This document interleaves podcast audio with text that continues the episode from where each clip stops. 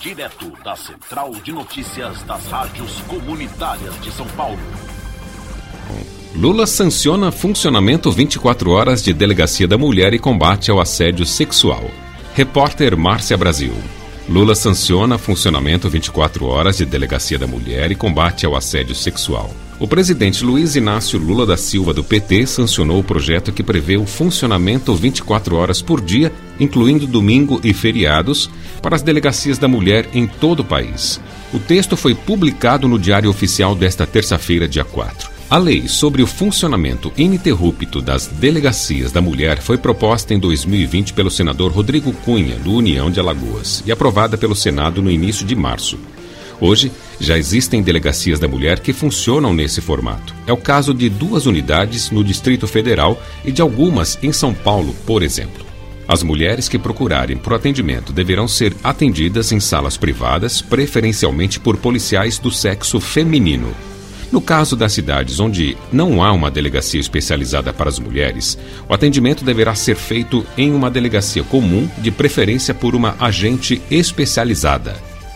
A lei prevê que os policiais passem por treinamento para acolhimento de vítimas de maneira eficaz e humanitária.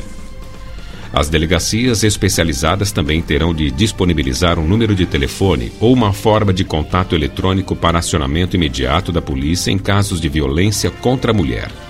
Esclarecer as condutas que caracterizam o assédio sexual de demais crimes, fornecer materiais educativos com exemplos de condutas que podem ser caracterizadas como qualquer forma de violência sexual implementar boas práticas para a prevenção desses crimes no âmbito da administração pública, divulgar a legislação e as políticas públicas de proteção, acolhimento, assistência e garantia de direito às vítimas, divulgar aos servidores, órgãos, entidades e demais atores envolvidos os canais acessíveis para a denúncia da prática desses crimes estabelecer procedimentos para o encaminhamento de reclamações e denúncias desses crimes, assegurados o sigilo e o devido processo legal, e criar programas de capacitação na modalidade presencial ou à distância.